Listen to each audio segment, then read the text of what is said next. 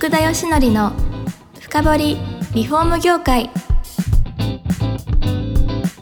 この番組はリフォーム事業のためのネットワーク戦力住宅会社のブランディングを支援するルームクリップ公認家づくりパートナー住宅事業経営者の初めてを支援するランリグの提供でお送りします。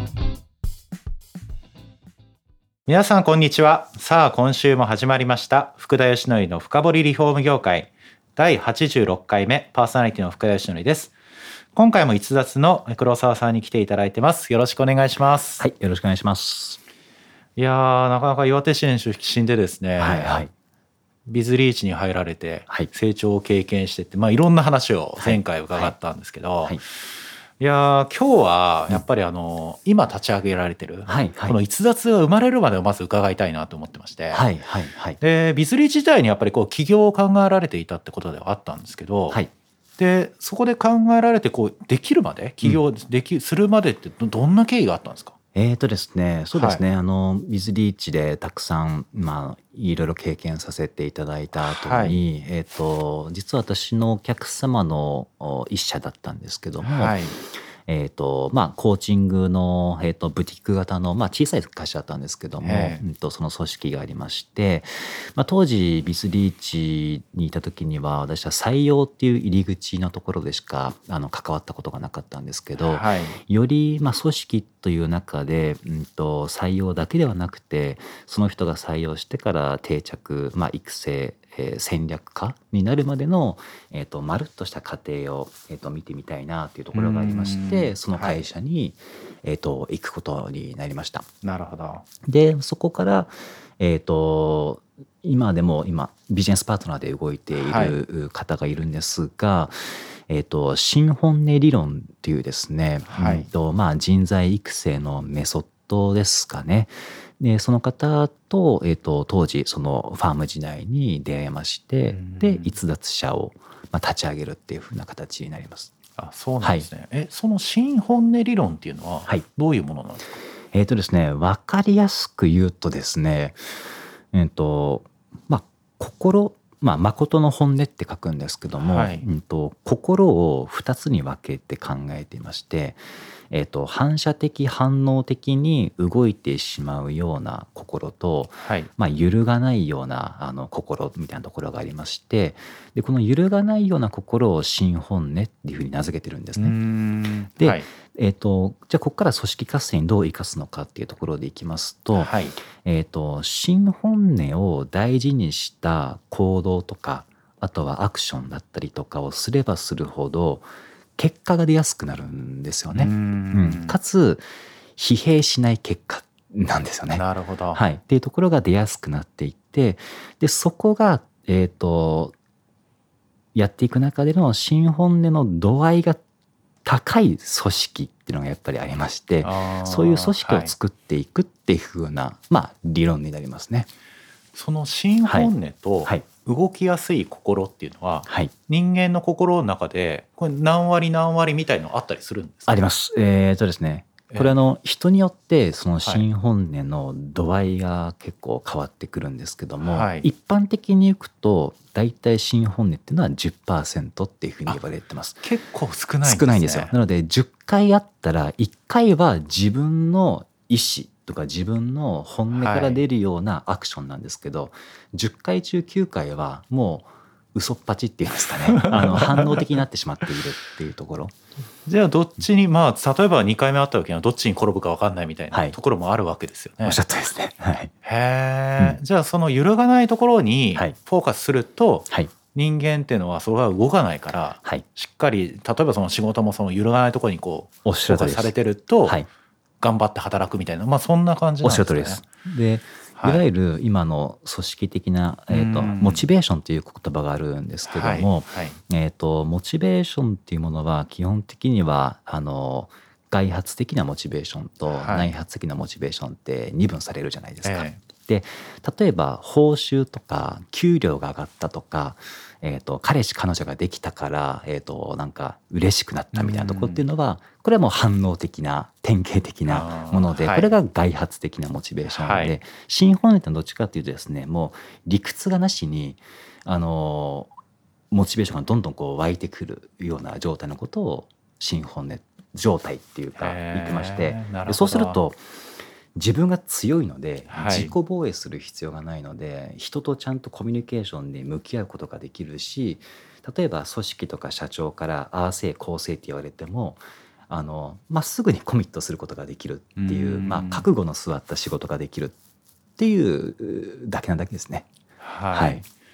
誰もがだからその新本音っていうのは持ってるわけですよね。そうです。いやただそれって自分でも気づいてるもんなんですか？新本音いやー難しいと思いあます。自分でも気づいてないところは 結構あったりするわけですか？はいはいはい。あじゃあなんかこう自分はこの仕事を間違いないと思ってても実はちょっと新本音じゃない時もある、時もあるかもしれないですね。可能性としてあるかもしれないです。うん。いうことですか、はい。ちょっとその新本音自分でも知りたいですね。えーそうですね。こにはい。注目してですよ、はいはいじゃあその今の会社名面白いですけど逸脱さんっていう、はいはい。まさしくなんかね、はい。飛び出たみたいな イメージありますけど、はい。どんなじゃあビジネスをこう作ろうかなっていうはい。ところだと思うんですが、はい。それもう立ち上げの時決められてたんですか？そうですね決めてましたね。はい。うん。え今それで立ち上げの時どういうふうなものを展開されてったんですかね、えーとですね。はい。まずは、えー、とその新本音っていう理論に出会った時にはい。うんとこれまで自分が見てきた組織戦略人事戦略の価値観がガラッと変わったんですね。はい。多分そのお話をした方が多分ストーリー的につながると思うのでそこをお話しさせていただきますと,、はい。えー、とこれまでがどういうふうな状態だったかっていうと例えばあらゆる社長さんが組織を元気にしようって思うじゃないですか。うん。はい。で組織を元気にするためには組織という箱自体に何かアクションとか施策を展開しようとしているっていうのが、えー、と実はこれはあの遠回りだったっていうことにやっぱり気づきまして。はい。でそうではなくて組織を元気にするためにはその組織の中にいる一人一人の個人ですね。はい。ここを元気にすることが結果的に組織が良くなるんだっていうところにやっぱり気づいたんですよ。あのもうちょっとはい。解析するとそのはい。組織に対して、はい。その施策を打つって例えばどういうことですか？例えば人事評価さえ整ったならば組織は元気になるとかはい。例えばインセンティブ設計さえ整えばこの組織はみんなが喜ぶだろうとかですね、あとはオフィスさええー、と綺麗にすればあのきっと我が社の社員は喜ぶだろう みたいなところです。なるほど。はい、それは違ったと？違ってったんで。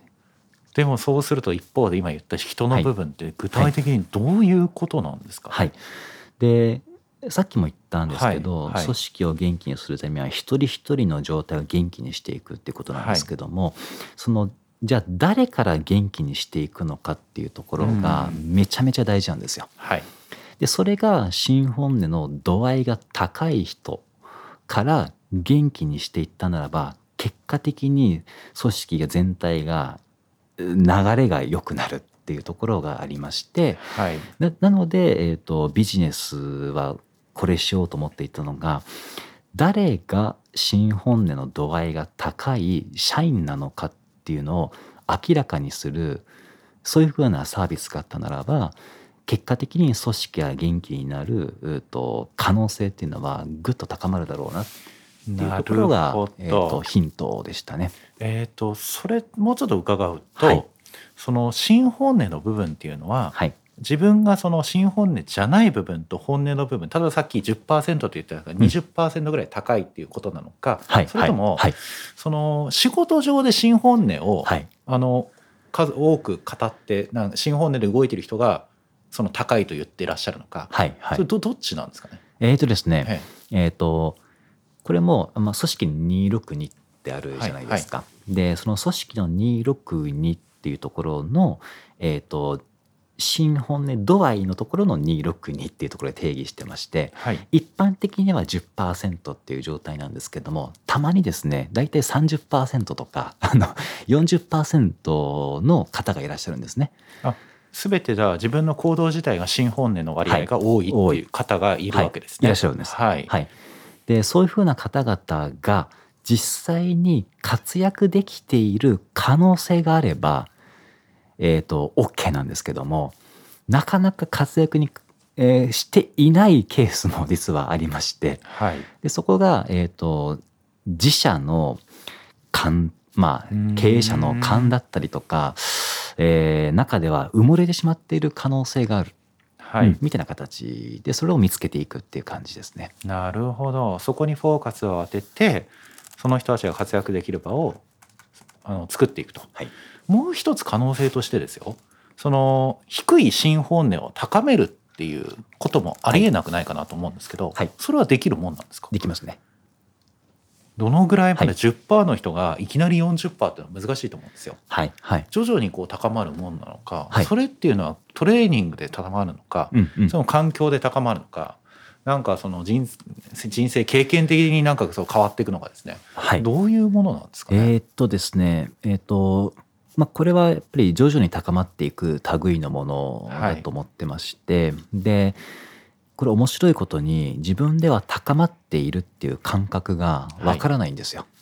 はい、うん、で大体実感値として出てくるのが新本年の度合いが50%っていう度合いがあるんですね。はい、でここまでいかないとあのあれなんか最近なんでこんな自然に動いてるのになんでこんな結果出てるんだろうっていうものに行き着かないんですよ。はい、なのでそこまではとにかくこう、えー芽が出ないっていうんですかね。結構、えー、と長い、えー、と期間をもしかしたら過ごす可能性があるんですけどここっていうのは、えー、と実は高まりやすい方法もありまして、はい、えー、とその新本音えーの、まあえー、と考え方だったりとかを、えーとまあ、インプットしできる限り自分のその新本音をキーワード化すると、はい。そこに意識が向くので行動に再現性が出てくるんですね。はい、うん、でそれで、えー、とそれを大事にしていきんがてら自分のビジネスだったりとか自分のお仕事に意識的に、えーと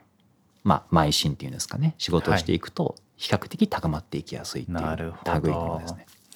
じゃあ整理すると、はい。この逸脱さんでやられてるのはまず新本音が高い人を見つけ出し、はい。その組織で活躍できるようにすると。はい。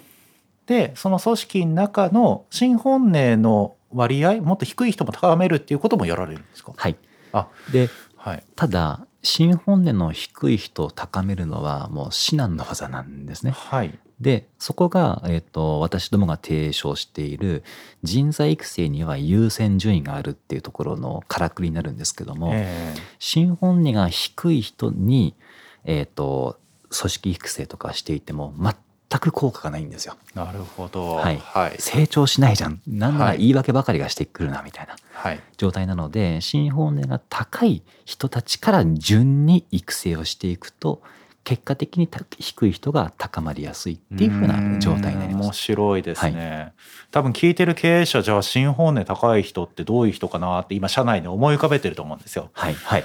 で一つ気になるのは、はいいやーやっぱり経営者なんで、こいつはなんか有望だと思ってる人は絶対いるわけじゃないですか。絶対いますね。はい。この人たちがじゃあ新本音高いの今言ったに当てはまるかどうかだと思うんですけど、はい。それってどうなもんなんですか？当てはまるケースが多いんですか？それともそうじゃないケースも結構多いんですか？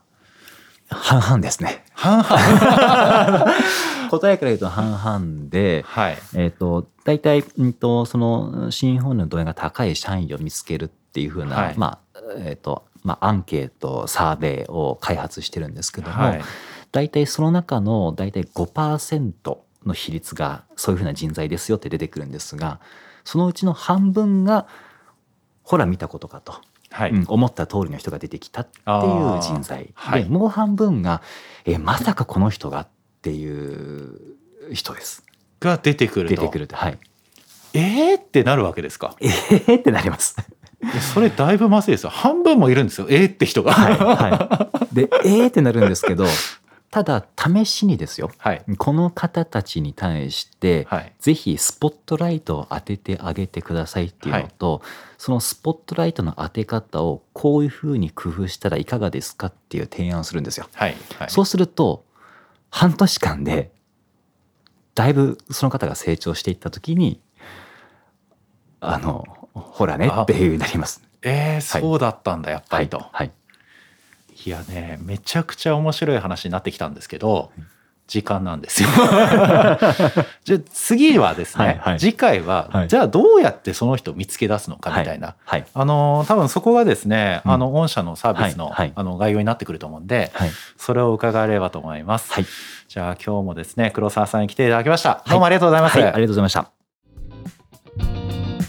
この番組は住宅業界に特化したコンサルティング会社ランリグが長年業界の今を追いかけてきた福田義則をパーソナリティに迎え確かな実績を持つスペシャリストを毎回ゲストにお招きしてお送りする番組です。